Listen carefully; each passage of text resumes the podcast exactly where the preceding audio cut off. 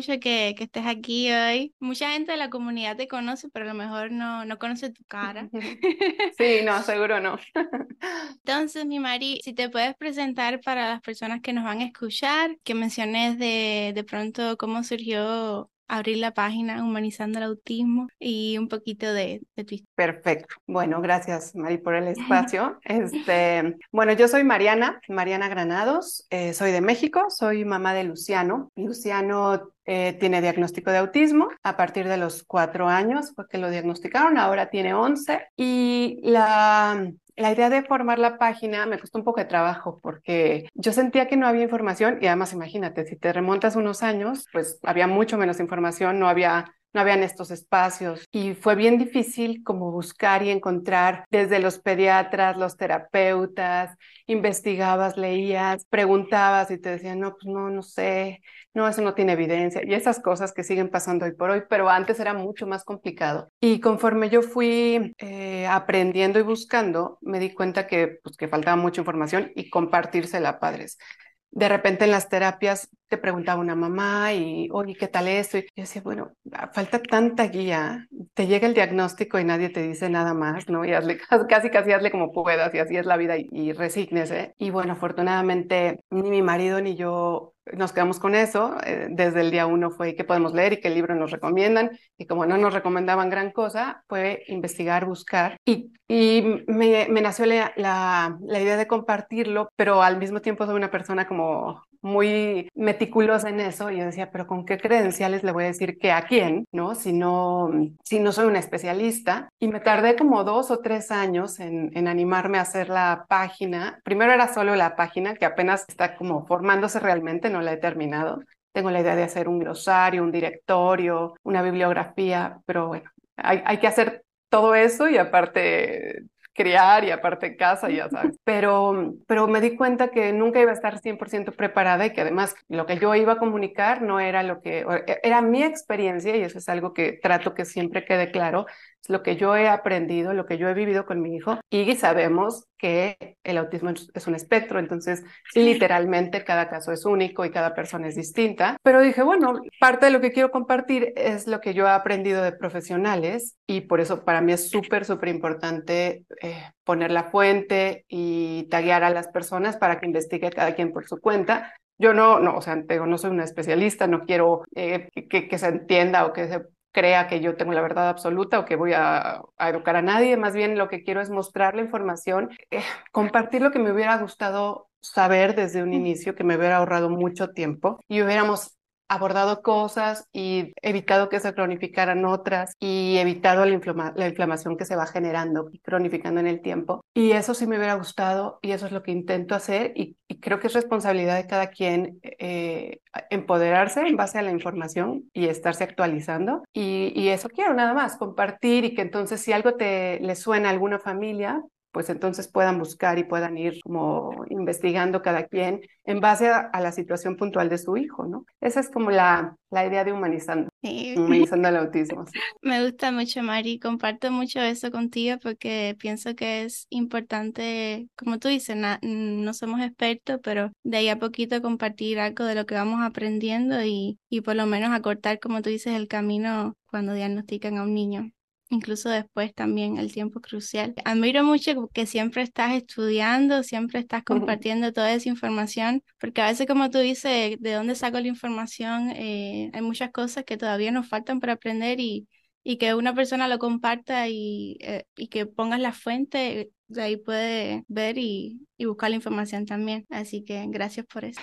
No, hombre, al contrario, sí, creo que es importante porque, digo, cuando yo empecé, por ejemplo, algo, veíamos suplementación y, y la evidencia en algunos casos y hablabas y los médicos te decían, no, pues no. Literal empezamos a hacer cosas probándolas en nosotros y si no había una reacción en nosotros se lo intentábamos dar a Luciano, y, pero era muy complicado y, y llegar a especialistas que entendieran al autismo como algo más que conductual o neurológico nos llevó literal años y, y hicimos cosas bueno, que hoy por hoy no, no hubiera hecho o no hubiera permitido y perdimos tiempo. Y eso creo que es, que es importante. Siempre se puede avanzar, siempre se puede mejorar, siempre se pueden recuperar cosas, pero en el autismo sí estoy 100% convencida de que antes sí es mejor y que mientras más rápido se haga es mejor y que muchas veces a las mamás que les dicen qué exagerada eres, pues vale la pena ser exagerada y buscar, ¿no? Y si tienes un gusanito, una inquietud, un miedo, buscar y buscar qué más puedes hacer. Y, y algo que también me parece importante es que a nadie le importa más su hijo que a uno como madre o padre. Entonces, de hecho, te das cuenta como muchos de, los, de las personas que han hecho muchos avances se debe a que sus hijos fueron eh, diagnosticados bueno, en este caso con autismo o con alguna otra condición. Y no se quedaron, afortunadamente eran médicos o terapeutas y no se quedaron con el, pues es así y resígnese, sino, oye, esto no me hace sentido, oye, es que estos eh, estudios de laboratorio no están bien, es que yo veo esto, ¿no? Y gracias a eso hemos podido avanzar en muchas cosas, pero sí llegar a los a los especialistas correctos que nos guiaran y nos ayudaran nos, nos llevó tiempo. Y yo pienso, Mari, que bueno, tú lo que eres mamá lo dirás que una de las cosas más importantes es seguir como esa intuición. He escuchado muchas veces que las mamás de pronto tienen una inquietud o empiezan a ver como señales y, van al médico y como que le dicen lo normal, ¿no? No, hay que esperar y esa intuición de ustedes las mamás no falla. Son las que están 24 por 7 ahí con los niños y, son las que ven todos esos cambios que se van dando. Si hay regresión, si no hay regresión. Totalmente.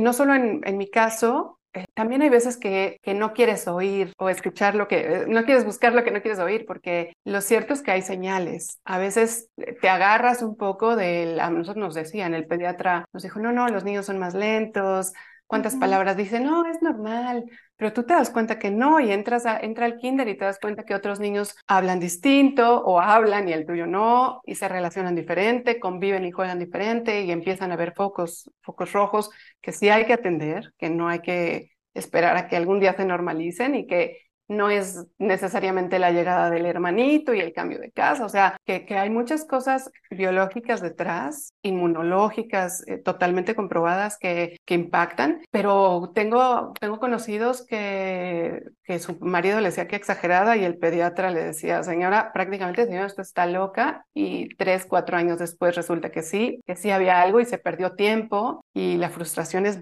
mucho mayor. Y en tu caso, Mari, ¿cuáles fueron esas primeras señales que viste en Luciano que te dijo como que mm, aquí hay algo? Fíjate que él, lo, lo primero eh, que yo notaba era el tema del lenguaje. Mm. Luciano prácticamente no dijo nada hasta los cuatro o cinco años. Y tú te decía, no, es normal y no tiene hermanos y está muy consentido. A la fecha me dicen que quizás lo que tiene Luciano solamente es que está muy consentido. Y digo, ay, ojalá, ojalá se fuera eso. Este, eh, nosotros viajábamos mucho, entonces tampoco teníamos como esta, o sea, no había entrado al kinder, pero a partir de que entró al kinder yo empecé a notar que los niños se comunicaban y jugaban diferente, pero obviamente porque no lo sabía, hubo focos rojos desde el día uno. Luciano prácticamente no dormía, comía muchísimo, tomaba mucho pecho, por ahí también en algún momento un neuropediatra me dijo que ese era el problema que le había dado demasiado pecho. Entonces, bien o mal, cuando alguien además, un especialista no está actualizado y te, y te tira algunas eh, pláticas como esta, es sumamente fuerte. Eh, por ahí te cuento que, bueno, pasaron, pasaron esos focos. Eh, Luciano se golpeaba y no, se no lo sentía y, y pues, todo el mundo te decía que bien porque es muy aguantador, pero realmente está muy inflamado y no lo siente. ¿No? Este, su umbral del dolor era bajísimo. Eh, recuerdo que, que todo el mundo, me, te digo, me lo felicitaba y yo decía, no, y un neuropediatra me dijo, no, ten mucho cuidado porque el día que se queme, lo va a sentir cuando se haya quemado mucho y eso puede ser un problema, ¿no? Y, y, fíjate, eso que se supone que era porque así nació y esa, ese umbral es así, conforme se ha ido desinflamando, Luciano cada vez nota más el dolor que puede tener. Y va a sonar raro, pero el primer día que se cayó y lloró, yo dije, ah, me alegré. O sea, no me alegré del dolor, pero dije, wow, es que está siendo consciente porque no era consciente de su propio cuerpo. Este, y bueno, pues en el camino pasó eso. Otro especialista, aparte de esto que te cuento, que me dijeron que estaba muy consentido y había tomado demasiado pecho, otro médico me dijo, no, no, lo que tiene tu hijo hay que esperar y como por ahí de los 7, 8 años es que se puede mm, revisar y hacer una evaluación para un diagnóstico tenía menos de, de, cuatro, tenía como tres y medio, tres, tres meses, tres años, ocho meses. Dijo, no, no, lo que yo le veo es este, un, un, niño con unas características de los niños que son abandonados en las casas hogares. Y yo me quedé así de, llevamos 15 minutos en este lugar, en un cubículo, ah, porque me dijo, es que él agarra todo y no respeta mi computadora y no se sienta. Y, y yo pensé, salí de ahí súper triste porque dices, vienes buscando a un neuropediatra tratando de encontrar una razón, una respuesta, un estudio, lo que sea, y te dice algo así sin conocerte, sin tener la menor idea de quién eres tú, de quién es tu hijo. Yo decía, no, bueno, o sea, hicimos colecho dos años, amamante dos años, o sea, él y yo somos uno mismo. ¿Cómo te viene a decir algo que además a estas alturas de la vida, eh, ¿no? Eh, un, especialista es, es fuerte, esa parte es, es bastante fuerte. A veces los médicos tan queridos pueden ser un poco insensibles con, con las mamás cuando uno va preguntando o con dudas y dicen las cosas tan, tan crudas así que a veces pierden como esa parte humana, ¿no? Sí, sí, sí, sí. Sí, o esto de hay que esperar, o sea, también. No, y, y hoy por hoy lo sigo escuchando y sigo siguen acercándose de repente mamás que, o papás que buscan alguna, alguna idea y te cuentan unas historias de, los que, de lo que les van eh, diciendo los médicos en consulta. dices, no puede ser que hoy sigamos pensando así sigan, siga perdiéndose el tiempo así eh, o dando ciertas indicaciones que en lugar de ayudar pueden lastimar la salud biológica, física y emocional, no solo del niño, sino de la familia. Y Mari, ¿qué, tanto tú ves que ha cambiado desde que diagnosticaron a Luciano hasta ahorita? Em, todo el tema del autismo, ¿cómo sientes que los cambios que han habido en todos estos años, sientes que hay como más concientización, eh, sobre todo en estos temas médicos, las alergias, todo el sistema inmunológico, sientes que ya hay más información comparado cuando recibiste el diagnóstico. Fíjate que sí. Bueno, yo los, las redes no estaban tan fuertes como ahora. Incluso te digo, cuando yo abrí la página y dije, bueno, y empecé a ver la cantidad de padres y madres que tenían cuentas y de médicos que compartían cosas, dije, wow, cómo esto no llegó a mi vida antes, ¿no? Y, y además se va haciendo algo padre que es como encontrar gente que es afín a ti, que a pesar de tener una una vida particular y un caso particular, pues compartes muchas de las cosas que, con otras personas cercanas no, no, no, lo podrían entender porque no lo viven, ¿no? Eh, tristemente siento que falta todavía muchísimo. Siento que todavía se le da al autismo esta etiqueta de algo meramente conductual o sensorial en el mejor de los casos, pero que el tema, que el tema del tratar los problemas médicos y biológicos de fondo todavía no, no se lleva realmente a la práctica. Eso me parece sumamente triste porque se olvida que ese niño o esa persona con autismo es una persona antes que nada con una biología, ¿no? Y, y, que si esa persona biológicamente no está bien, pues no está bien conductualmente y no puede aprender y, y, y lo lleva uno a las terapias, pero si, si está enfermo, con alergias, con problemas médicos, pues no lo podría, no, no, podría aprovecharlo de la mejor manera. Siento que, que, todavía falta mucho, siento que además está muy polarizado, que eso me da un poco de tristeza, que es como eh, la gente que cree que solamente es una manera de ser y la gente que solamente cree que con cambiar ciertos tipos de alimentos se va a quitar y, y, es un poco de todo, ¿no? Este, los casos son tan diferentes y, las, y, y cada persona es única, y, pero cuando le rascas, cuando le rascas y le estudias, todos tienen afectaciones y tienen eh, inflamación neurológica y tienen inflamación sistémica. Y lo peor es que con todo ese tiempo que se pierde, lo único que, que pasa es que se van cronificando cosas y se van agudizando otras y se van eh, alterando otras, porque además nuestro, nuestro organismo es, es, una máquina perfecta que está todo ensamblado como, como engranajes y si algo falla, va repercutiendo en lo demás. Y lo malo es que a veces actuamos hasta que aparecen los síntomas, pero los síntomas aparecen muchas veces, ya que las cosas avanzaron mucho. Entonces, sí, sí, esta parte me preocupa un poco y, y también el, el de estas piensas como yo, bueno, que pasa en el autismo y siento que hoy por hoy pasa en todo, ¿no? Piensas si estás conmigo o estás contra mí, ¿no? Y, un poco la falta de tolerancia, que se busca un poco, eh, la tolerancia con nuestros hijos y, las, los, los, niños y los adultos con autismo, pero no se lleva a la práctica porque, porque realmente pues vivimos todos en este mundo, ¿no? Y, deberíamos de caber todos. Claro que sí, yo, yo me encantaría que, que mi hijo tuviera muchas más oportunidades y que tuviera eh, una, una tolerancia y una mente abierta para saber que la gente puede ser distinta. Siguen pasando cosas, tú sales a la calle y tu hijo hace cosas raras y conforme, conforme van creciendo y se van notando más, entonces las cosas, las cosas se notan más y las actitudes y oyes ciertos comentarios que, que no puedes creer que sigan pasando a estas alturas de la vida, ¿no? Pero creo que es un poco el reflejo de todo lo demás, de la intolerancia que se vive en todos los otros ámbitos. Creo que se ha avanzado mucho, creo que cada día hay más médicos actualizados y eso me encanta, ver las redes y descubrir nuevos médicos y nuevos nutricionistas y la gente como tú que le dedica tanto tiempo literal a, brindar información que me parece increíble, porque otra cosa de la que poco se habla es del impacto que tiene el diagnóstico en las familias, en, en los padres, en la pareja, eh, con los otros hijos o otros hermanos si los hay, económicamente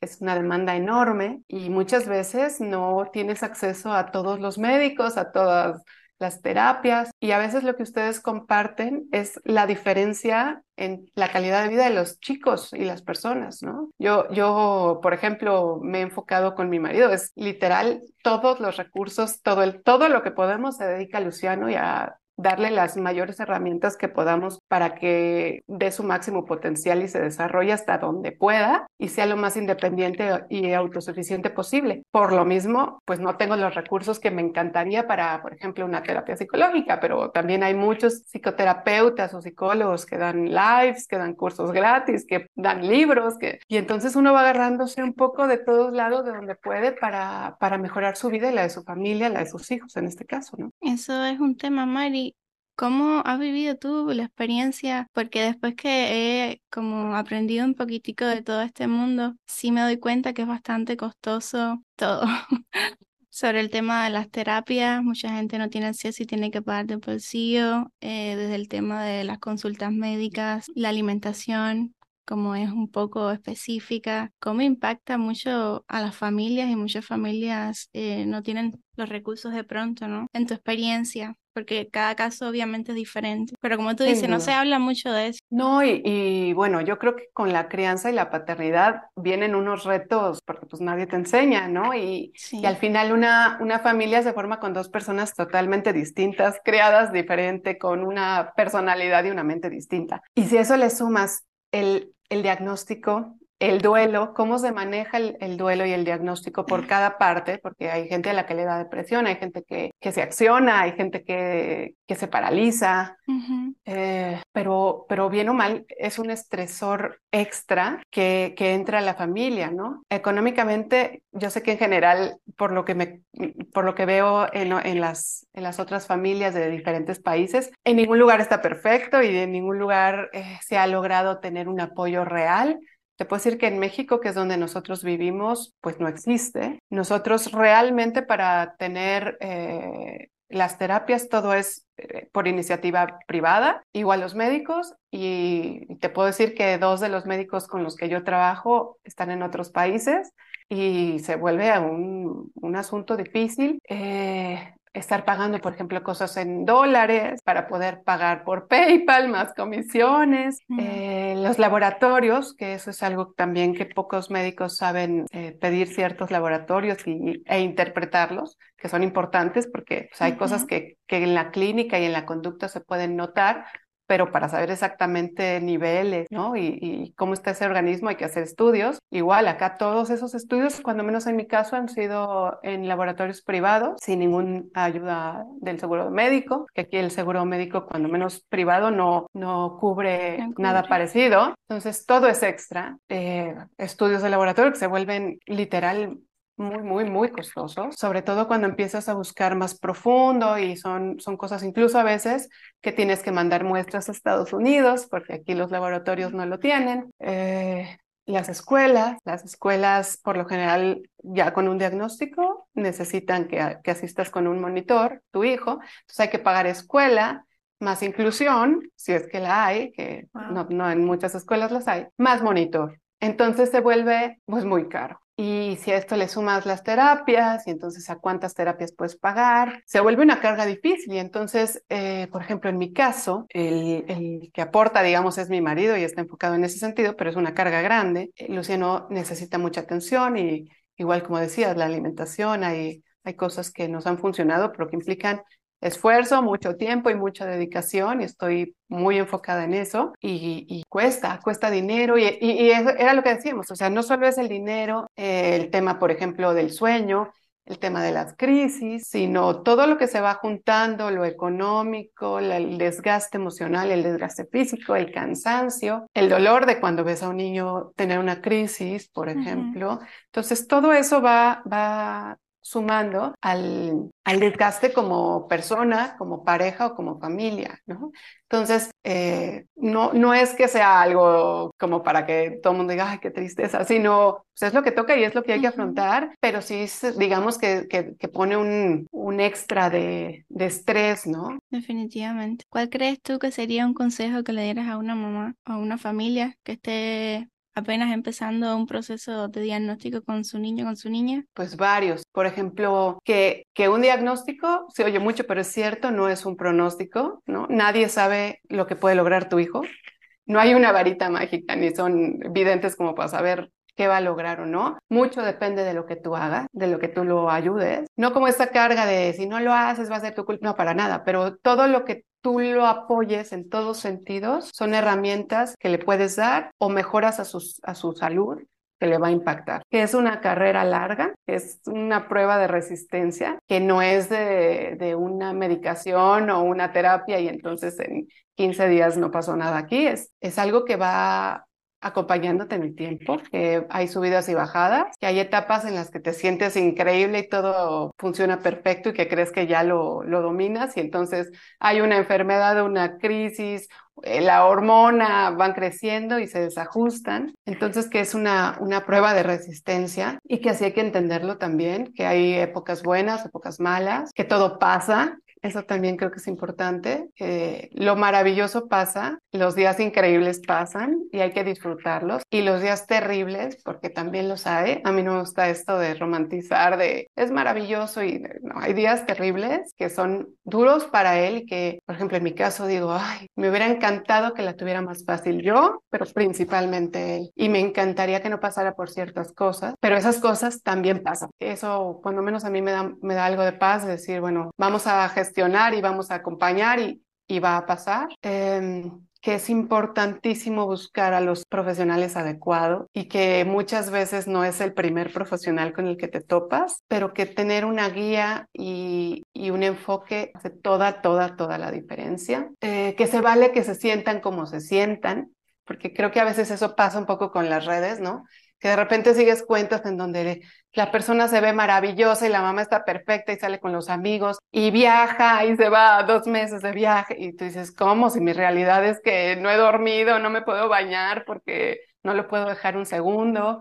Depende de la edad y depende de las etapas, que eso también es importante. Hay etapas en las que la cosa es un poco más compleja y necesitan toda la atención, pues es no, literal, por ejemplo, cuando son bebés, pues necesitan toda tu atención y si es un bebé con una condición, un tema como estos, pues mucho más, pero que no todas esas eh, historias que, que se ven maravillosas son así o no son así todo el tiempo. Y que se vale que te sientas como te sientas, porque muchas veces también es muy complicado que, que aparte de la situación que tú puedas estar viviendo como persona y como mamá, como familia, pues escuches el tienes que estar bien y tienes que echarle ganas y tienes que superarte y eres más que solo mamá y, y tu vida puede ser más que el autismo, sí, sin duda, pero hay veces que en esa etapa no está y que hay días en los que te dicen, no, no, pero tienes que pensar en que tu hijo es una bendición. Sin duda, mi hijo es una bendición y no lo cambiaría por nada, no le cambiaría absolutamente nada. Pero, pero algunas dificultades que han llegado con el autismo no están padres y tampoco está mal que tú digas, no, no. Y hay días que sí dices, detesto el autismo y detesto que la tenga tan complicada o detesto yo tenerla tan complicada.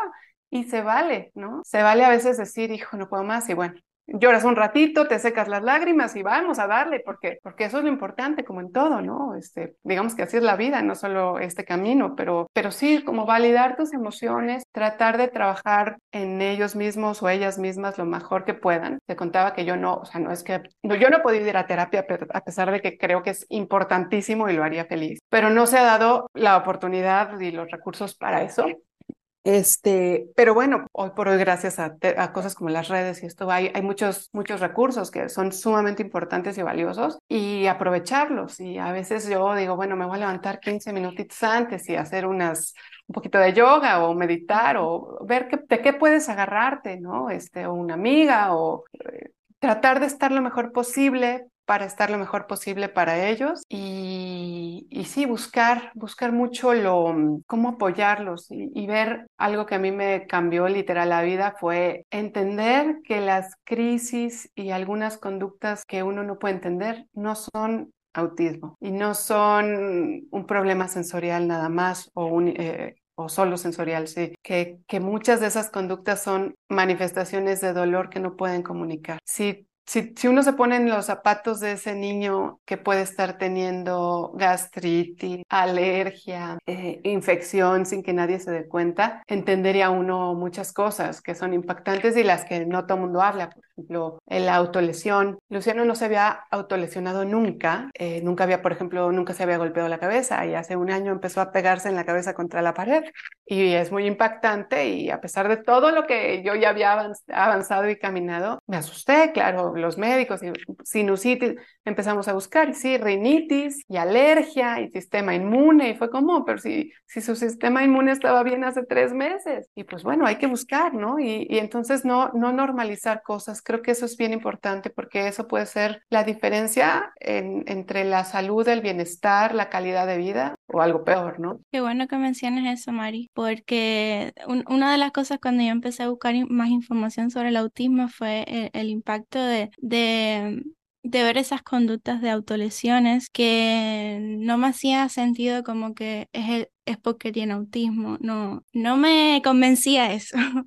Y es como tú dices, mm, cuando buscas a fondo esa parte de lo que es dolor, buscar qué es lo que hay, que definitivamente siempre, la mayoría de las veces cuando hay autolesiones hay dolor y, y el buscar eso puede cambiar definitivamente todo el rumbo, porque solamente con terapia no, es que no estás yendo a la raíz, no estás yendo a la causa. Y es muy fuerte ver a un niño que se está autolastimando y ningún niño quiere autolesionarse. Eso siempre va a haber una causa ahí. Sí, e, es fuerte porque en muchos casos de personas que no eran eh, verbales o que después pudieron comunicarse con otro tipo de apoyo, lo, lo expresan, ¿no? De gente que se lesionaba la cabeza para dejar de oír un zumbido o, o, tratar de mitigar un dolor de cabeza o una migraña. Y, y, piensas lo injusto que es que la gente pase literal días, meses o años con ese grado de malestar.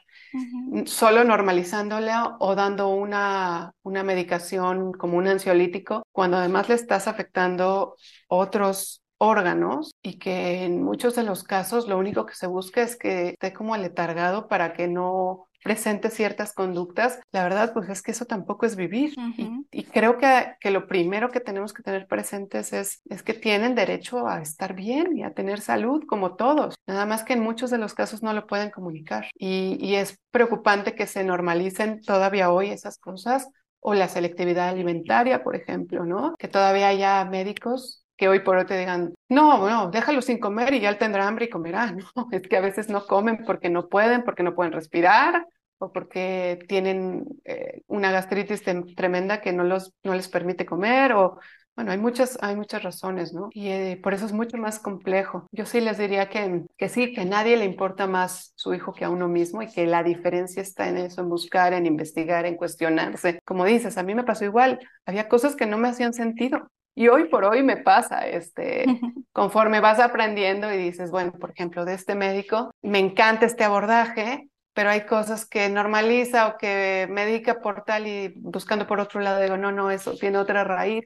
Entonces, también es como parte de, de mi labor ir viendo y, y, haciendo el rompecabezas de cuál, qué es lo que necesita Luciano y cómo podría estar mejor. ¿no? Como ir cogiendo lo mejor de cada cosa. Y que además todo va avanzando, ¿no? Nadie tiene la verdad absoluta. Lo que se sabía hace cinco años, algunas cosas pues hoy ya no funcionan. Y eso es importante porque también eh, como papá es a veces o como mamá es frustrante que, que busques a los profesionales y te den cosas o, o, o datos que, que están totalmente obsoletos y que incluso a mí me ha pasado de oye, vi esto, estudié esto, encontré este libro y ni siquiera lo lean. dices, bueno, ok, vas viendo que por ahí no va el, no va el camino, pero eh, me pasó que cuando empezamos el, el abordaje nutricional, llegamos después de tres años ya con diagnóstico, a una pediatra que, que sí vio el tema fisiológico y nutricional, que también fue una antes y un después. O sea, literal, Luciano cambió, eh, volvió a tener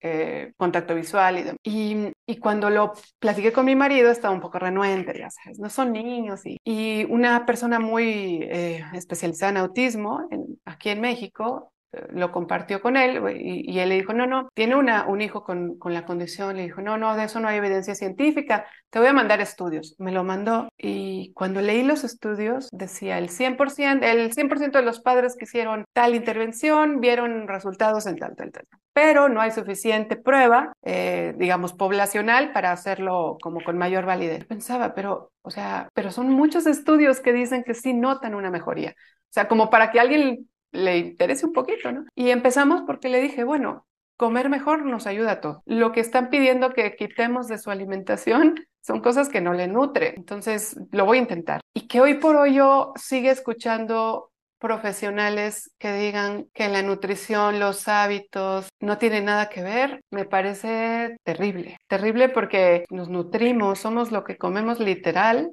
lo que escuchamos, lo que las relaciones que tenemos. O sea, somos un todo, que eso era lo que te decía también, ¿no? Me parece un poco fuerte polarizarnos cuando es importante lo biológico, lo nutricional, lo terapéutico, lo emocional. Y, no sé, a veces siento que, que a estos chicos y a estas personas se les se les encasilla netamente en lo neurológico y en lo conductual, cuando son un, todo, ¿no? En sí mismo. Y pienso que lo que puede pasar, Mari, es que como cuando hablan de nutrición, del importancia de lo que es la nutrición en el autismo y en cualquier persona. En este caso del autismo es porque no sé si has escuchado cuando dicen, oh, la alimentación cura el autismo, ¿no? Y de pronto, por eso es como hay toda esta división de, oh, cuando le hablas de alimentación y ahí no hay evidencia.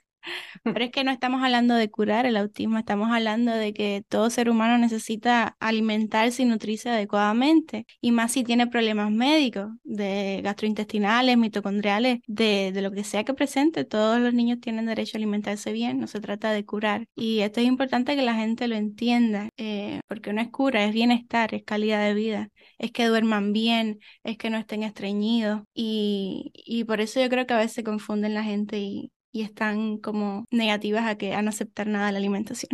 ¿Cuándo fue que tú empezaste a escuchar sobre la, la alimentación en, en, el autismo? ¿Dónde lo, lo escuchaste, lo viste? Una una amiga me mandó un libro que literal el título era cómo curar, cómo curé a mi hijo con la alimentación, algo así. Cuando yo vi, ya llevaba un poco de camino y cuando yo vi eso, yo dije, se lo agradezco, pero no, así como de curar, ¿no? Me parecía un poco malo el título, pero empecé a leerlo y empecé a investigar y al mismo tiempo de esas eh, cosas que te van poniendo en el camino, apareció eh, la pediatra que, que, te cuento, que yo tenía ahí una inquietud también mía de salud y, y, entonces buscándome la recomendaron y empezó el tema de la nutrición. Y esa es la, toda la diferencia, lo que dices. Yo entiendo a los, a los especialistas que cuando les hablan de la cura, pues les, hace, le dan ronchas y 100% de acuerdo, no hay una cura. Entiendo mucho a los padres porque muchas veces lo que se quiere es algo lo que sea, una pastilla, una alimentación, una terapia,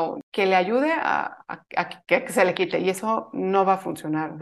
no hay una cura como la del autismo, 100% seguro. Pero la alimentación, como dices, es fundamental porque para todo.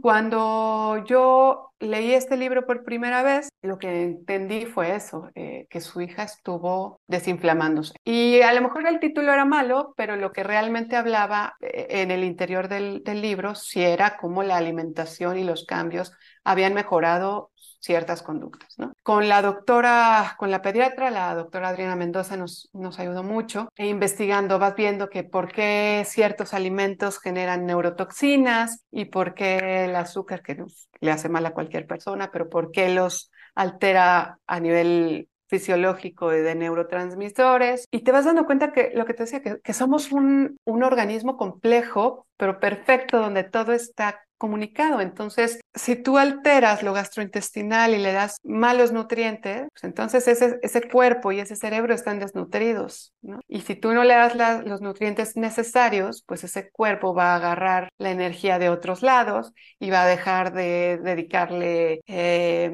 energía a otras funciones que son menos vitales, y entonces se va desajustando todo. Tiene, tiene mucho que ver el que entendamos por qué es importante estar sanos y por qué es importante estar menos intoxicados y por qué es importante tener hábitos mucho más naturales y mucho más eh, saludable y cómo lo que comemos impacta. Y claro que impacta en la conducta, porque si no se puede digerir, ese intestino está inflamado y entonces hay malestar y si no, y si esa alimentación te da intolerancia o alergia, pues te dan otros síntomas y si tu intestino está alterado, pues todo tu sistema gastrointestinal se, se altera y tu sistema inmune se prende y entonces se inflama para atacarlo y para mejorar y entonces esa inflamación no se apaga porque sigues comiendo cosas que, que te hacen daño y se vuelve un, una bola de nieve que, que a la larga desencadena una neuroinflamación y una inflamación en todo el organismo que hace que realmente no puedas funcionar. Y tristemente todavía muchos médicos no ven esto, no, no buscan gastrointestinalmente cómo está esa persona o ese niño, mitocondrialmente cómo está esa persona, inmunológicamente, metabólicamente, porque mucho se cree que nada más el autismo es quitar dos, tres alimentos y todo lo demás, pero, pero hay gente que no, que tiene una intolerancia y no digiere bien la espinaca y hay gente que genera oxalatos por comer fresas. O sea, sí es muy, muy personalizado y cada persona es una biología única y por eso la importancia de un abordaje real e integral y ver a la persona primero como eso, como, como que su organismo funcione y tenga salud para después ver qué qué momentos del desarrollo no se cumplieron y qué hitos hay que ir alcanzando y cómo terapéuticamente se pueden dar algunas otras funciones, ¿no? Este, pero para eso necesitas que esa persona esté, esté sana. Saludable, así mismo. Y es mucho más complejo de lo que suena y por eso te decía que, sí. es, que es una carrera larga y de resistencia, porque a pesar de que como padres, ¿qué más quisiéramos que nuestros hijos estén perfectos de la noche a la mañana o que no tengan retos o que lleven el ritmo de desarrollo que llevan los demás niños o el hermanito o el primo o los niños del, del colegio? Lo cierto es que tienen unos, eh, unas condiciones y algo que se les va dificultando y algo, algunas cosas que no alcanzan y que tienen que ir poco a poco adecuándose, pero, pero para eso hay que tener bien sentado todo lo anterior, porque si no tiene la energía porque sus mitocondrias no funcionan, pues entonces ese chico no puede, literal, no puede ni siquiera moverse bien porque no tiene la energía en sus células. Y si su cerebro no está, no está bien nutrido, pues no tiene el alimento suficiente para aprender ¿No? Y, y, por eso, pues decía, es, es, más complejo de lo que suena. Nosotros llevamos un buen rato en el camino y hemos buscado por uno y otro lado y, por ejemplo, el tema del sueño ha sido un problema y, y la gente no, los, no, no, lo nota porque no lo ha vivido, pero cuando, cuando tú tienes un niño y, y por ende tu familia no duerme toda la noche o duerme tres horas y se despierta eh, seis horas en la noche o cuatro horas en la noche varias veces a la semana, el desgaste físico y emocional es muy grande. Y la preocupación porque pues sabes que ese niño tiene que dormir para, para reponerse, para descansar, pero también para limpiarse neurológicamente y para afianzar la memoria. O sea, todo está conectado y todo es mm. importante, ¿no? Entonces, sí, sí les diría que, que, digamos que lo antes posible que puedan empezar a abordar a su chiquito para darle la mayor calidad de vida y de salud que puedan, para de ahí empezar a, a construir como legos todas las partes, ¿no? Sí, eh, es como mucha información. Es tanta información, Mari. Cuando yo empecé a entender todas estas cosas, que si el tema de las mitocondrias, que si la célula, que si el oxígeno, y empiezas a entender todo esto, es como que, oh, eh, no quiere trabajar porque no es porque sea vago o por problemas de conducta, sino es porque no tienen la energía para hacerlo. Y, definitivamente te cambia la perspectiva con eh, mi parte profesional como terapeuta al entender todo esto. Y mm, en el caso de Luciano, eh, hoy por hoy tiene problemas de sueño todavía o es algo que ya ha mejorado un poquito. Todavía es, digamos, de los temas más complejos que, que hemos tenido. Ha mejorado en cuanto a que pasan más días a la semana que puede dormir bien. Es un poco complicado porque, como, como dices, ¿no? Vas, vas indagando y buscando y dices, oye, pues si ya vimos esto, esto ya arreglamos tal, tal, tal, y él se sigue despertando y el día puede ser muy parecido y esto mismo comió la semana pasada y durmió perfecto. Entonces, eh, cuando las cosas llegan a cronificarse en el tiempo, como es el caso del problema del sueño de Luciano, no es tan fácil como dale melatonina o cambia sus horarios o no pantallas.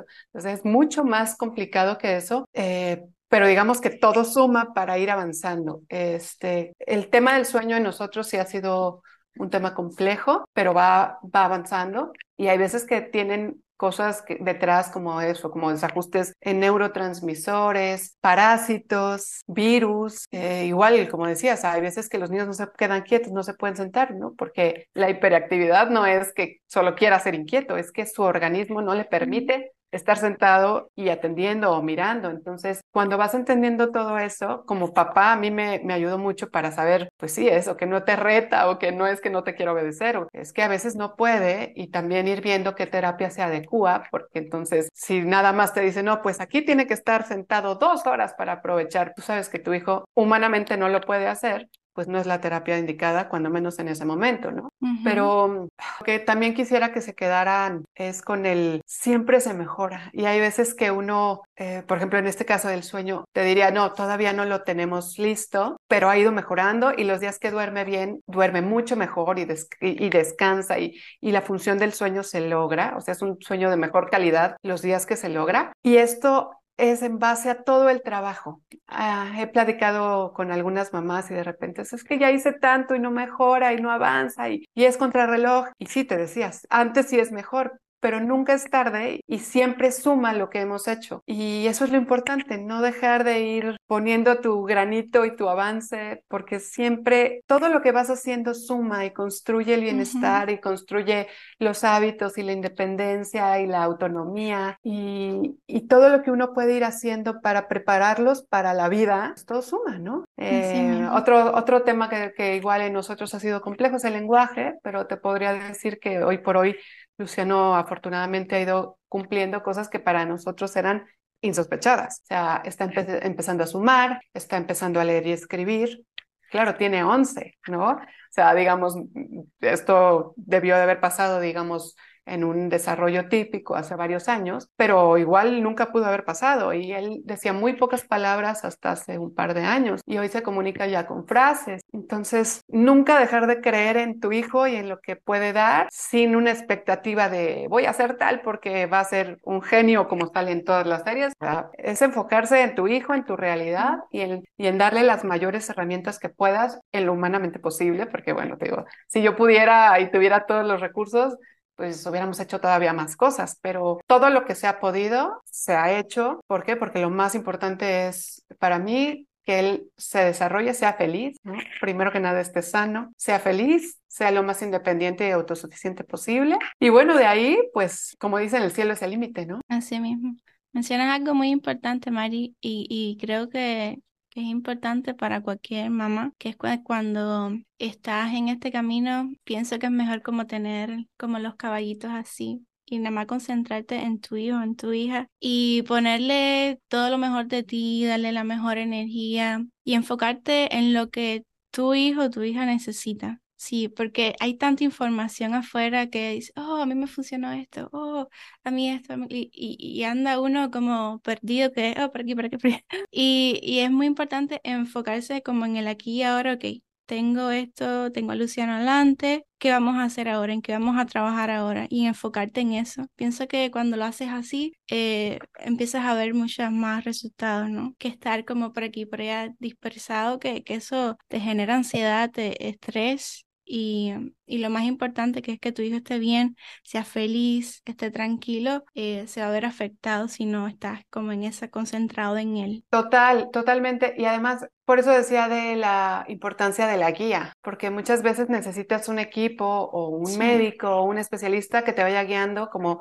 esto es importante y primero arreglamos esto y luego pasamos al siguiente escalón y te digo que van saliendo escalones este, continuamente, porque es difícil y uno, uno quiere ayudarlos de la mejor manera y, y, lo, más, lo antes posible. Y como dices, vienen estos ruiditos de a mí me funcionó tal y qué tal que también el caldo de no sé qué y el jugo de no sé cuál y la medicina tal y la terapia tal, y, a veces falta enfocarse y poner toda la energía y los recursos como, como con una guía, y también te sirve para ir valorando y notando los avances, porque te digo, hay veces que se pierde y siempre falta, ¿no? Y siempre quieres que hable más y que ahora se comunique mejor y que ahora aproveche tal, y, pero a veces se nos olvida y es algo que yo trato de hacer eh, constantemente y que hace poco compartía en, en la cuenta y en la página, que es darte cuenta que sí has avanzado cosas y que ha logrado cosas y, y, y valorar su esfuerzo, porque si para uno es complejo, para ellos sí. es mucho más complejo y, y, quien realmente lo tiene difícil son ellos y hay que valorarlo todo lo que se esfuerzan y todo lo que logran.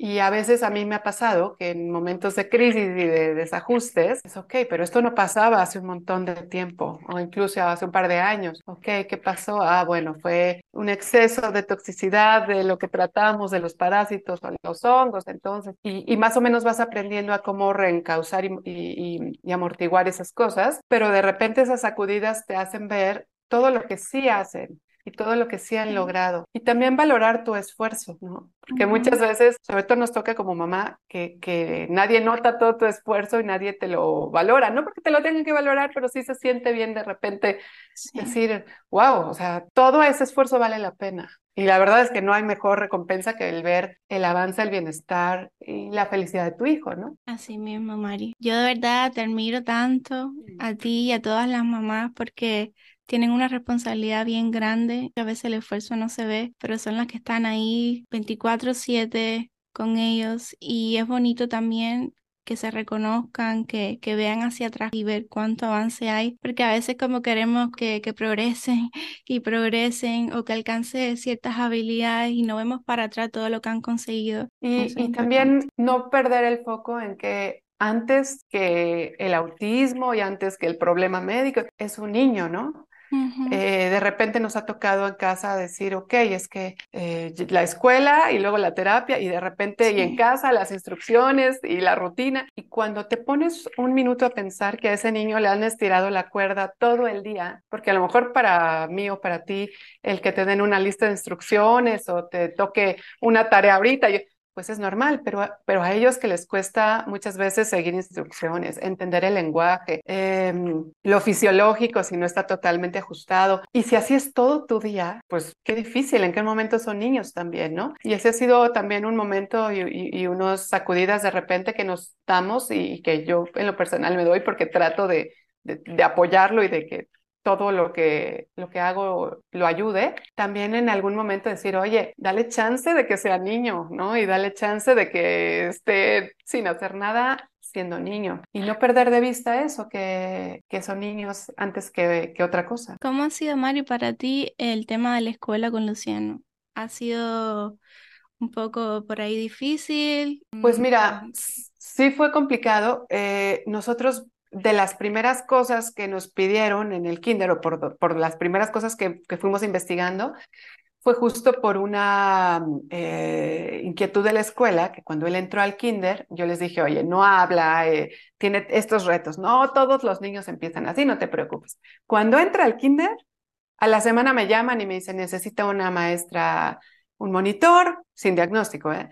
porque no hace contacto visual, porque no sigue instrucciones, porque no tiene lenguaje. Yo, pero todo esto te lo dije, ¿no? Total que cuando vieron que pues era literal lo que yo les había dicho, vamos a darle tiempo. Pero empezamos a buscar, eso fue un Montessori, el sistema me encantaba y me encanta.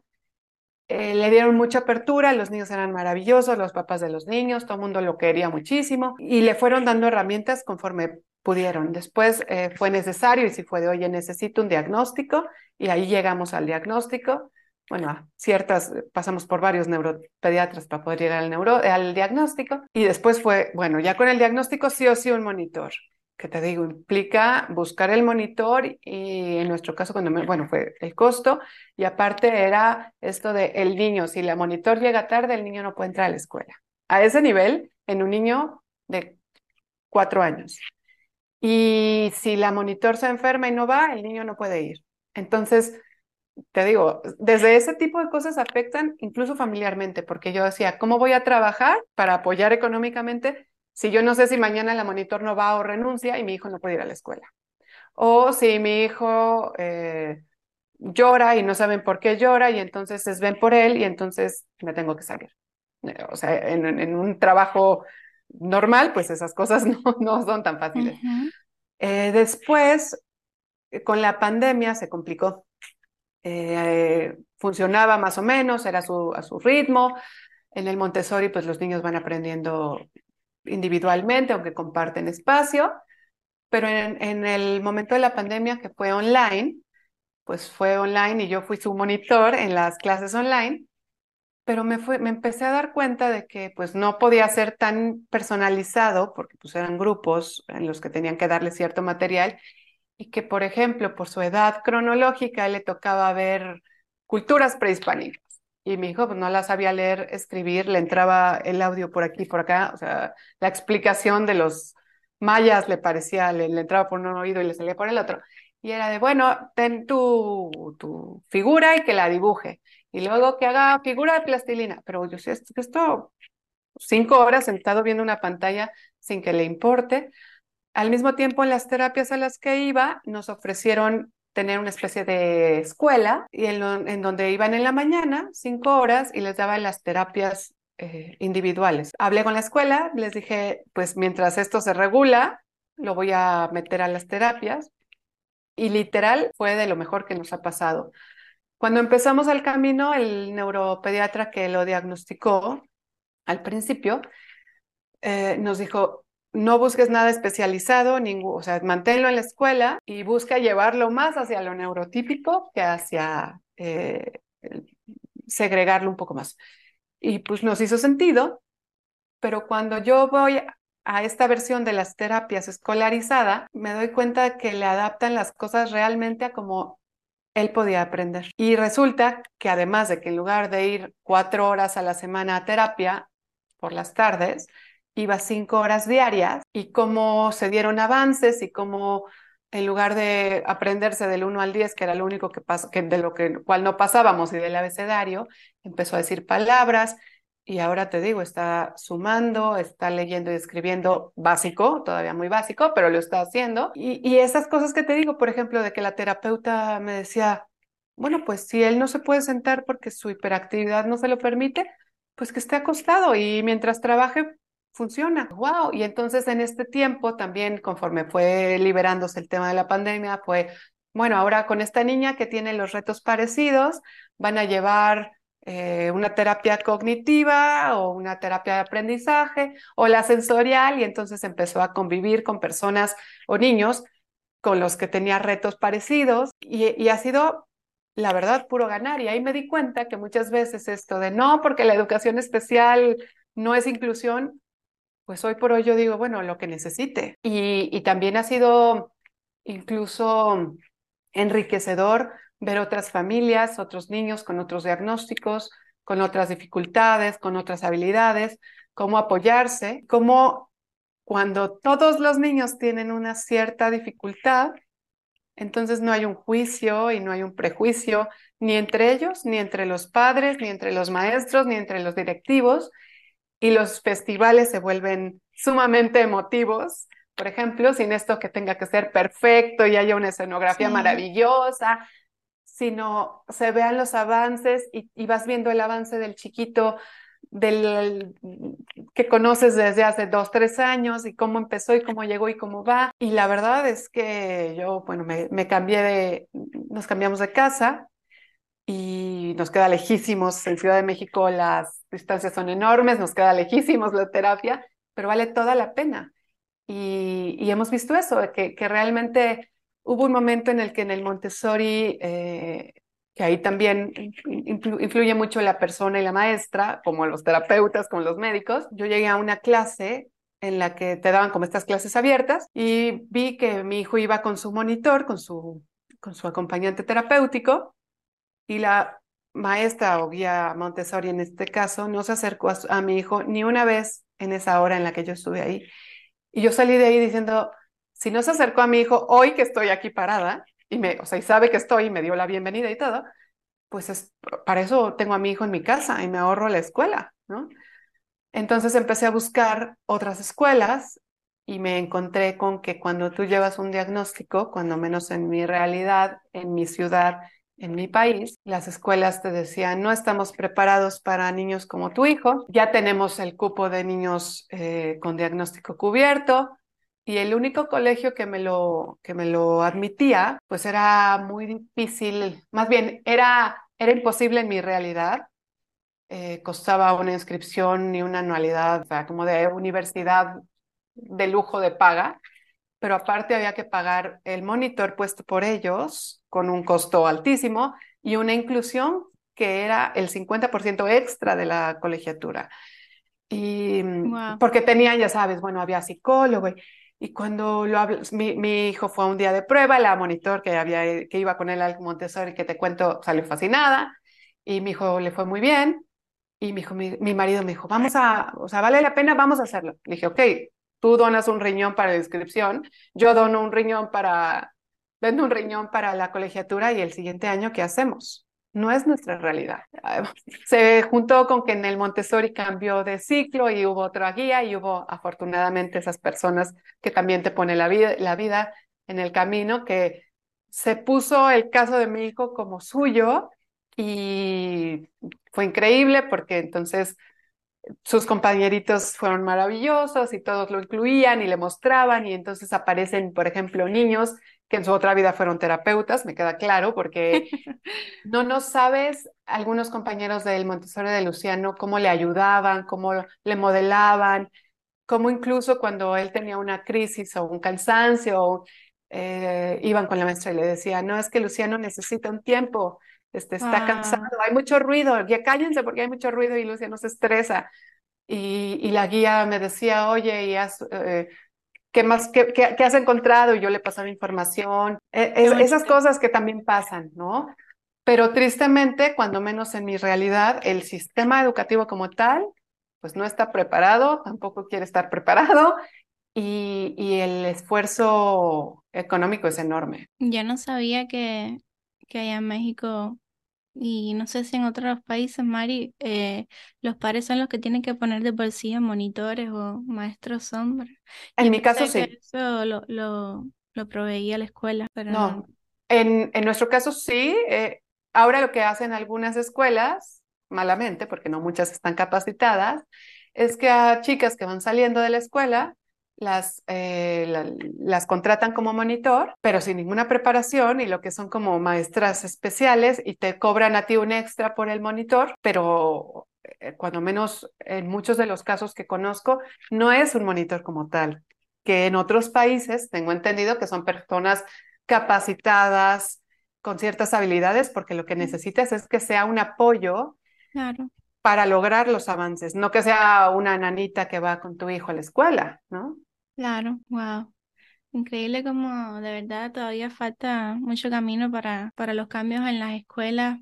Aquí por suerte en Estados Unidos sí, em, como que hay más ese apoyo con, con los programas que, que hay para los niños. Eh, pero sí, a veces ponen muchas trabas y falta mucho camino todavía para que... Sí, a mí me han contado algunos, algunos padres que en otros países, no, está fatal porque se tarda mucho el Estado en dar el apoyo. Yo digo, pues eso está terrible, pero no tener el apoyo también, porque te digo que mi realidad ha sido complejo, pero de una u otra manera hemos podido eh, sortear ciertas cosas y terapias y el monitor, pero lo que me parece más duro es que la gente que no tiene los recursos y las madres que tienen que salir a trabajar porque son madres solteras o porque si no trabajan ambos no comen, pues entonces, ¿qué, qué pasa con esos chicos? Y en el caso de Luciano Mari, ¿cuáles son las terapias que él ha tenido? Eh, empezamos chistoso, porque te digo que eh, cuando menos a mí muchas veces me han dicho que soy sumamente intensa y sí, soy un poco aprensiva e intensa,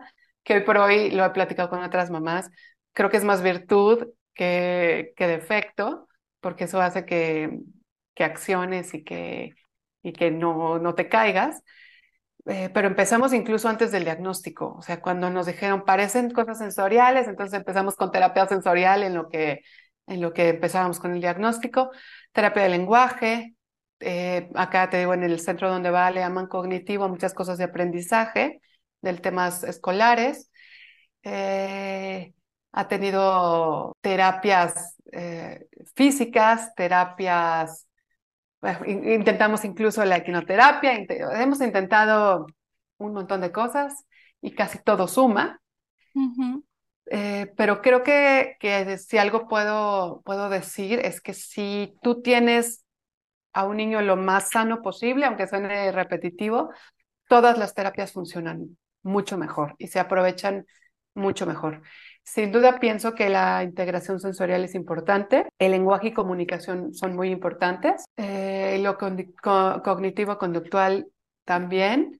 Y algo que hacen padre en, en donde va ahora Luciano es incluso el trabajo con pares o con los terapeutas de juego. Entonces, eh, para mí era muy importante que Luciano jugara y entonces yo me, luego me frustraba porque lo ponía a jugar y entonces el rompecabezas pero más allá de, lo que hacíamos él y yo, que me ayudan con herramientas y los ponen a jugar entre ellos cosas que les, les desarrollan comunicación, empatía en los turnos. Entonces, realmente creo que todo lo que ayude a habilidades para la vida es lo más importante. Te digo que cuando salió de la escuela un poco mi marido me decía, pero ¿cómo? Lo vamos a sacar del colegio y después, después veremos, pero hoy por hoy para mí es más importante que tenga herramientas y mejore y, avance a que escuche este, un video sobre la historia de México, que a lo mejor pues eso hoy por hoy no le sirve para buena sea la cosa. Entonces, ver, ver cómo las habilidades van, van aumentando, por ahí Luciano es, es un dragón y come súper bien y afortunadamente ama las frutas, las verduras, la carne, o sea, en ese sentido no tengo ningún tema. Entonces estábamos diciendo, bueno, que enseñarle un poco a cocinar eh, de, acuerdo a sus habilidades y su, su, etapa, pues está padre, porque entonces él el día de mañana puede cocinarse, puede ser más independiente, más autosuficiente. Eh, por ahí también nos hemos planteado en algunos momentos en, en, pensar eso, en pensar qué pasa o, o, qué esperamos para el día de mañana. Eh, quizás mudarnos de país, porque, por ejemplo, sé que en Estados Unidos hay más oportunidades laborales de una educación eh, a futuro. Eh, en México, por ejemplo, sé que también pasa en, algunas, en algunos países de Latinoamérica, estas cosas incluso viales, ¿no? En México, algunas personas de Europa o Estados Unidos se podrían asustar de cómo la gente se puede pasar los saltos, ¿no? Y para mí ese es un shock porque tú le puedes enseñar a alguien, eh, incluso no verbal, en qué momento puede cruzar una calle. Pero si la gente se pasa a los altos, ¿cómo le explicas eso cómo le enseñas eso? Y ese es otro tema, cómo ir adecuando tu vida y su vida para tener las mayores posibilidades y, eh, y habilidades posibles, ¿no? Para su futuro. Y, y, por eso te decía, pues eh, muchas veces te dicen, el autismo no lo es todo. Pues no, pero es gran parte de tu vida. Cuando menos hasta lograr que que, tu hijo sea lo más independiente y autosuficiente posible, ¿no? Tal cual, que eso es otro tema, eh, Mari, cómo, cómo ir preparándolos a futuro, ¿no? Para que sean lo más independientes posible. Pero ese es, ese es otro tema que también me parece fuerte, que muchas veces lo que se comparte son los niños pequeñitos que, que, que existen, obviamente, ese es parte del autismo, quizás del autismo del que más se habla, pero esos niños se vuelven esos bebés se vuelven niños y luego adolescentes y luego adultos, y de esos nadie habla y de, y de esa falta de abordaje y todo lo que va generando biológicamente y terapéuticamente en su calidad de vida, pues tampoco se habla mucho. Eh, y por eso a veces digo, es que debemos de ver más allá de solo la parte romántica de que es así, porque cuando Cuando tú ves una crisis o una conducta o una estereotipia, en un niño de tres años, se ve de cierta manera, pero cuando esas eh, conductas y esas eh, acciones se van eh, manteniendo a lo largo del tiempo, no porque se tengan que corregir y curar, no, no quiero que se malinterprete, sino cuando esas mismas cosas o esas conductas van acompañadas en la vida y las presenta un adolescente o adulto, ya no se ve tan bien.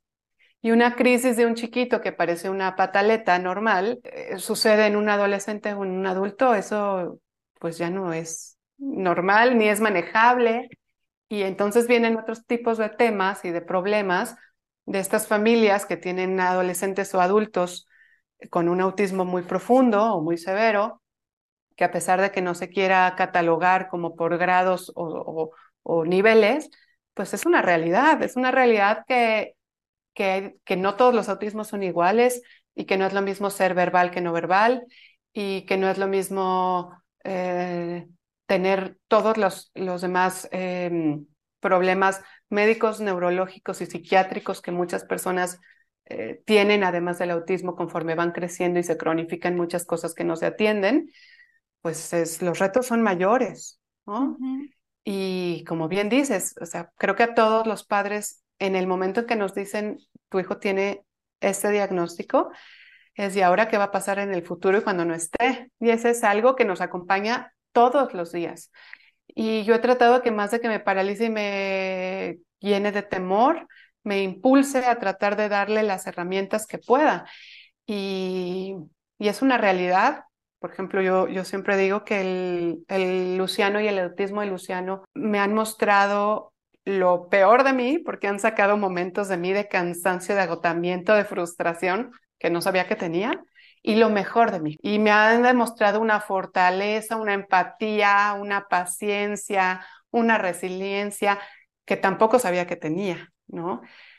Entonces, pues vas, vas creciendo con, con, con, tu hijo y con sus retos y vas entrándole al toro por los cuernos con lo que toca, ¿no? Te convierte, Mari, como los mayores maestros de vida. Te enseñan todo, a valorar las cosas más simples de la vida. Uy. Yo aprendí a valorar lo importante a partir del diagnóstico de Luciano. Y aparte, es que además fue en un momento muy chistoso, bueno, muy duro, porque eh, voy con este neuropediatra porque la escuela nos pide un diagnóstico, porque pues, ciertas actitudes ya no eran como normales, y, y me dice todo esto que te, que te comentaba de no, pues está muy mimado, está, le diste demasiado tiempo pecho y tiene las características de un niño abandonado en una casa hogar. Y salgo de ahí, le cuento a mi madre, bueno, todo mal, salgo muy frustrada y muy enojada. Y en esa madrugada mi madre le da un infarto y muere. Entonces paso el duelo del, de, y, voy, sigo empezando porque era, bueno, este neuropediatra no funcionó, pero, pero evidentemente hay algo en Luciano. Y entonces vamos a otro neuro y ahí se, eh, empieza como todo el camino del diagnóstico a la par del duelo. Y estos dos, digamos, los golpes más fuertes que yo he tenido en la vida, Ah, y para, para colmo, a los poquitos meses, mi perrita se enferma, que era como mi hija, porque sabes que ¿no? antes, de, antes de los niños que tienes perrito, bueno, mi perra era, fue mi primer crío, ¿no? Entonces eh, le da cáncer terrible, unos meses duros y también eh, muere. Y ah. entonces son tres golpes muy seguidos, duros, todos mientras pasa el diagnóstico. Y yo dije, bueno, después de esto, me doy cuenta de lo que importa, de lo que no importa. Con Luciano aprendí lo que vale la pena y lo que no vale la pena. Entendí como muchas cosas que me importaban, hoy por hoy me dan exactamente igual. Muchos comentarios me dan exactamente igual. Eh, tiempo al, yo le dedicaba tiempo y esfuerzo, energía a muchas cosas muy banales que hoy por hoy no tengo ni el, ni el tiempo ni la energía para dedicarla a esa porque tengo cosas mucho más importantes que hacer. Y entonces la vida te va enseñando qué es lo que sí vale la pena. Y como decías, Luciano para mí es mi mayor maestro, pero de lejos. Y mi mayor motor también, eso creo que es importante porque eh, no es nada más de, de ver lo duro y lo complicado que puede ser, sino la emoción de poderlo ayudar a, a ser su mejor versión y de, de demostrarle que estás ahí para él y de que los retos que tiene, pues vemos cómo, pero los vamos sorteando y, y, avanzar. Te digo que cuando ves para atrás y dices, uff, nos falta un montón, porque te digo, falta ajustar bien el sueño, falta mejorar muchas cosas, falta desarrollarle muchas otras. Y creo que al final del día es como la vida, o sea, no paras, te digo, ajustas una cosa y se desajusta otra, o él, él tiene, va a cumplir 11 en, en febrero y ya empiezan unos temas hormonales y empieza la prepubertad y todo eso tiene sus otros retos que además desajustan otros tantos y tienen sus implicaciones emocionales y conductuales, independientemente del autismo, ¿no? Pero, pero pues ese es un camino sin fin, pero te das cuenta de que, de que sí hay un avance y de que vale la pena también. Pienso que lo más importante es que, que Luciano sea feliz que tenga salud y, y un día a la vez, mientras él sea feliz, independientemente de cómo un niño se tenga que desarrollar o cuáles son los hitos que tenga que alcanzar, mientras sea feliz, tenga salud, calidad de vida, tenga su mamá, que lo quiere mucho. Eso al final del día es lo que importa, ¿no? Sí, sin duda. No perder el foco de eso, como dices. Que sean felices, que esté lo más sano posible, que tenga la mejor calidad de vida posible y que tenga la mayor cantidad de herramientas que le pueda dar y lo demás, este, lo iremos descubriendo en el camino. Así mismo. Y hacer lo que a él le guste. Eh, a veces nos centramos como en cuáles son esos desafíos que tiene y hay que también eh, buscar qué le gusta, cuáles son las cosas que le gusta y, y trabajar con eso. Qué importante lo que dices, porque a mí me costó eso un poco. Al principio estuvimos haciendo muchas terapias y en algunas de las terapias era más esta cosa como de no, y hay que esforzarse y lo que le cuesta más tiempo. Y después llegamos a otras en donde fue, no, pero si a él le gusta cantando, podemos aprender tal cosa cantando. Y dije, ay, sí. y ahora, no. y, te cambia el chip de esto que te decía, de jalar la cuerda todo el día y de estirar y de, y vamos a repetir y vamos a, y, y te cuestan las sumas. Bueno, pues hay que sumar más veces para que te salgan mejor.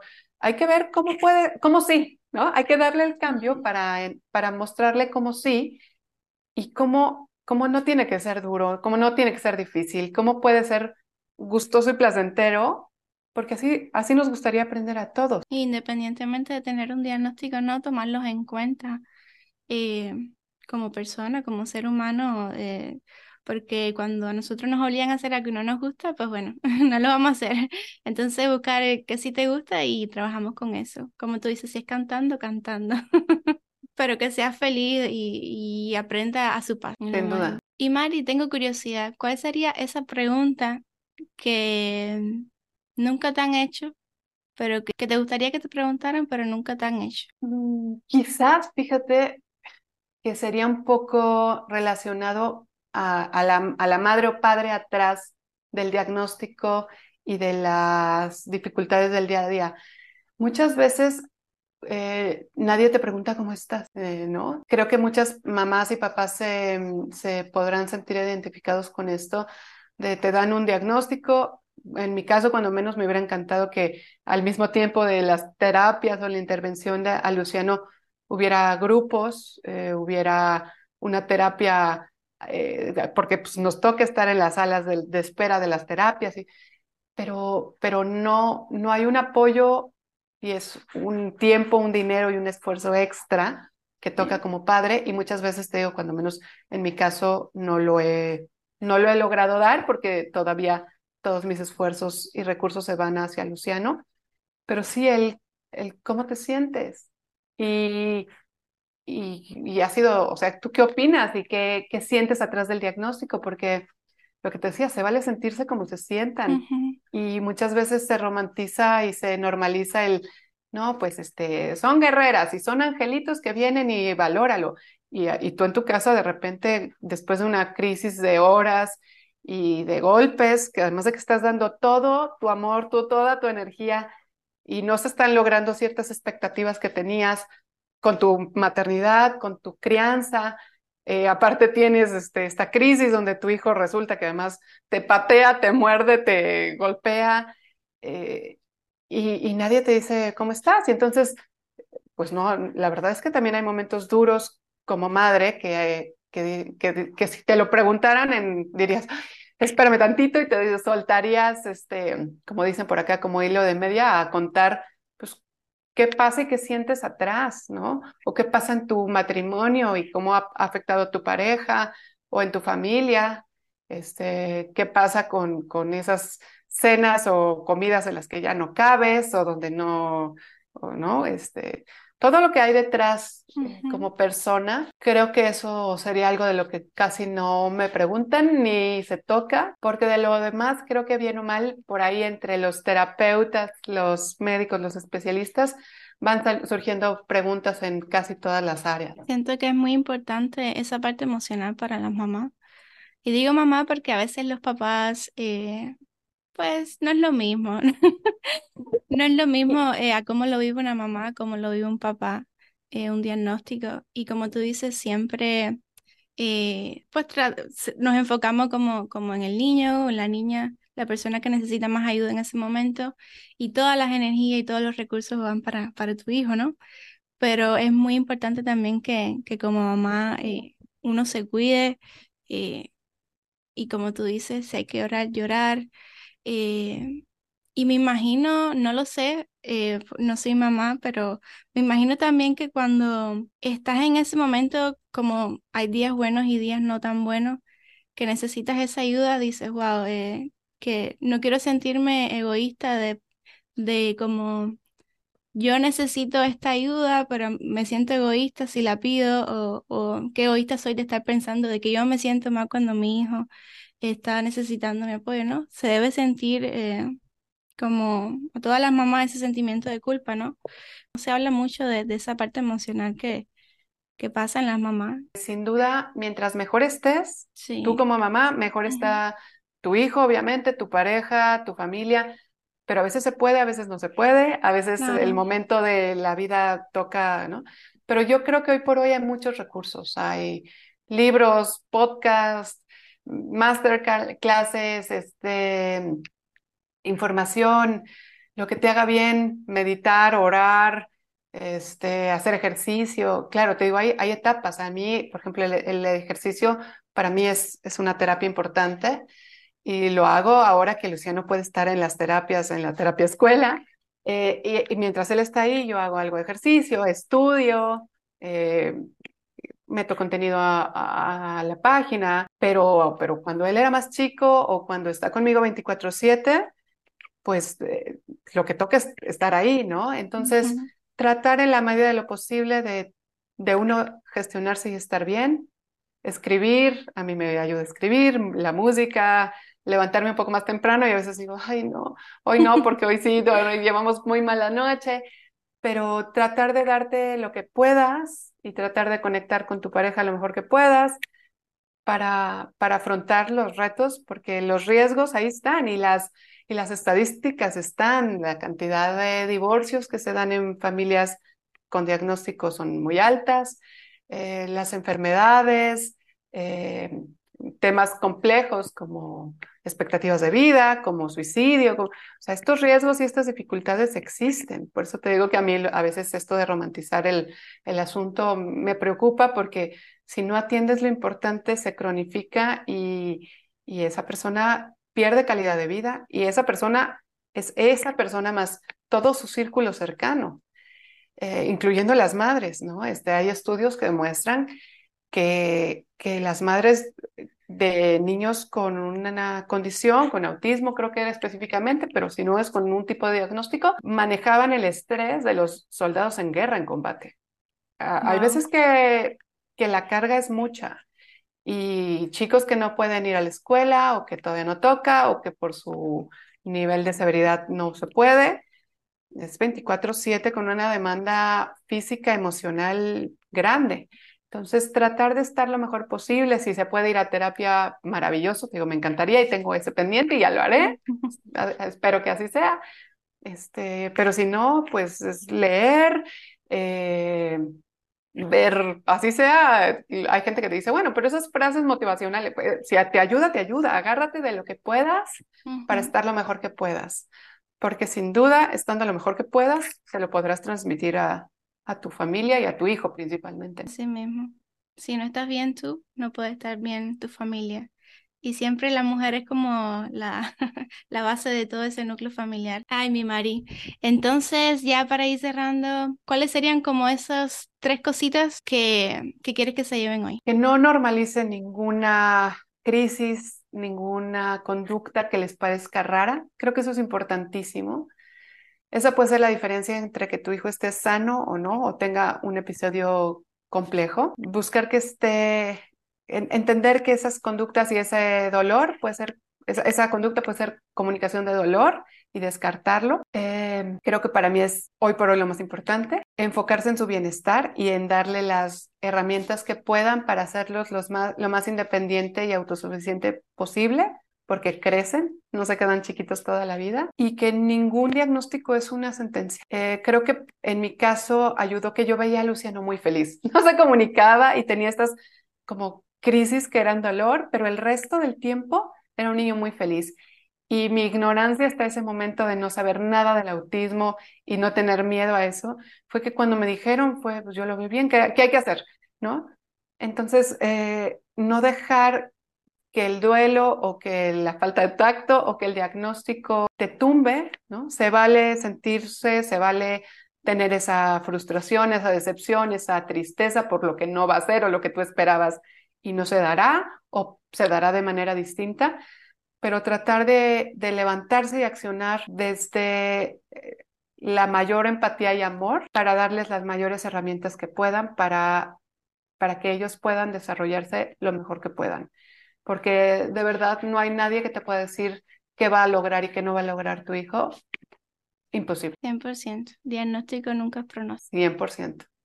Ok, mi Mari, eh, quiero decirte que, que, reconozco de verdad eh, tu resiliencia como ser humano. Qué lindo el título, Humanizando el Autismo, y de verdad que eres una persona bien humana, es bien bonita. Imagino que, que, es un día a la vez. Eh, te has, no sabía el tema de tu mamá de tu perrita y, y siento que, ¿verdad? Que, que, eres alguien bien fuerte y a pesar de, de lo que has vivido, de esos desafíos, te has sabido como echar para adelante y tener esa energía tan bonita que necesitamos más en el mundo, ¿verdad? Siento que, que en el mundo que estamos viviendo hace falta como personas así, con esa vibra tan bonita y que quiera ayudar a los demás eh, con lo que ha aprendido y ahorrarle tiempo a las demás familias, eso de verdad dice mucho de ti. Así que muchas gracias por eso, mi Mari. Gracias a ti, qué linda, muchas gracias. Tienes, Mari, una página web, ¿verdad? Que ahí quien quiera puede buscar y tienes mucha información ahí. Sí, eh, humanizandoelautismo.com. Este, ahí trato de hacer posteos, digo, no tan, no, no voy tan rápido como me gustaría, estoy te digo, armando un glosario, un directorio, pongo algunas recetas, pongo, quiero hacer entrevistas, eh, cosas así como para que puedan tener información de los, de los médicos, de los especialistas de primera mano. Pero bueno, como dices, un día a la vez. y este, sí, eso, y en el Instagram, que es un poco más fácil mantener como el, el movimiento, ¿no? Em, y esperando que, que eso ayude a las familias y a los chiquitines y a los no tan chiquitines a, mejorar su calidad de vida y cuando menos a decir, ah, esto puede ser y a buscar, porque creo que lo importante es no quedarse estancado y buscar y ver qué te hace sentido, la intuición, como bien decías, este, es importante y si algo no te suena, pues buscarle y, y descartarlo, ¿no? La página de Mari está muy buena, tiene bastante información y siempre ahí tú pones la fuente para que quiera pueda seguir buscando información. 100%. Sí, muchas gracias. Qué linda, Mari. Pues bueno, eh, este ha sido un episodio muy bonito y muy especial porque a ti fue la primera mamita que conocí.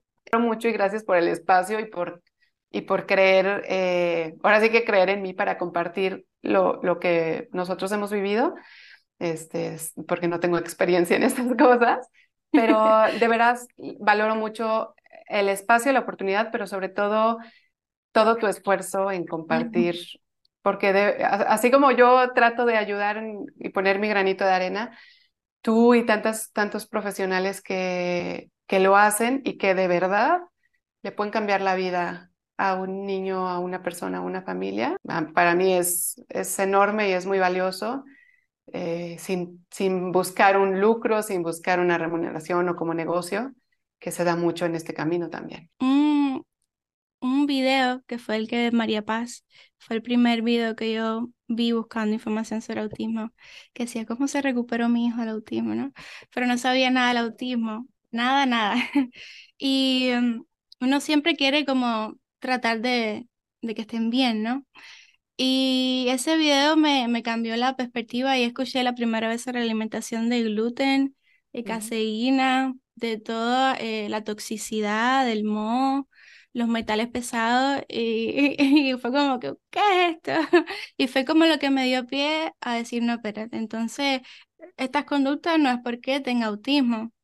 Eh, y fue lo que me hizo seguir buscando información. Y, y si ese video me cambió a mí como como esa chispita. Eh, por eso estoy haciendo esto para quien resuene con la información, porque hay información que no es para todo el mundo y todos estamos en procesos diferentes. Eh, y siempre va a haber información que va a resonar con uno y otra información que no tanto. Pero para que resuene con esto, eh, como que aprenda esa chispita y, que de pie a seguir buscando, ¿no? Y, no conformarse con, un pronóstico le ponen a los niños y a, otros adolescentes y adultos. Siempre seguir buscando información. 100%, yo te lo agradezco a nombre de muchos niños y en los nuestros propios porque sin duda este, lo que tu labor y, la de tantos otros que comparten de veras es, un cambio en la vida de las personas y a veces como dices, solo una frase, una palabra puede hacer un cambio en el rumbo de la vida de esa persona. Así es que de veras muchas gracias por todo y por el espacio. Gracias a ti, mi Mari.